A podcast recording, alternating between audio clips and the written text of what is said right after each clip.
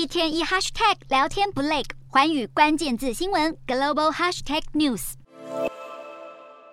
就在全球晶圆代工龙头台积电准备在美国亚利桑那州举行首批机台设备到场典礼，美国晶片大厂英特尔执行长基辛格也没闲着。基辛格七号将来到台湾，预计将会会见供应链高层，巩固与代工厂的合作关系，并且将会讨论明年的合作计划。美国总统拜登政府大力支持美国半导体产业，不止台积电前往设新厂，英特尔先前也在美国俄亥俄州举行晶圆厂动土典礼，拜登当时也亲临现场。对于先进制程落后对手台积和三星，英特尔正在急起直追。基辛格一直誓言要重新夺回英特尔在半导体的领导地位。英特尔副总裁凯勒赫表示，英特尔正在朝着重返晶片制造领先地位的目标迈进。他表示，目前英特尔正在量产七纳米晶片，而且已经准备好开始生产四纳米晶片，计划在明年下半年进军三纳米。凯勒赫还说，英特尔达成了每一季的里程碑。英特尔高层还提到，与其独揽所有工作，未来英特尔将会寻求从其他设备供应商获得。更多协助半导体先进制程上演台积、三星和英特尔的三国争霸战。随着美国政府通过晶片法案，业者砸大钱投资，未来谁能在激烈竞争中取得主宰地位，备受市场关注。此外，美国与欧盟也达成共识，要合作建立一套针对半导体供应链中断的早期预警机制，以减缓半导体供应链中断而带来重大冲击。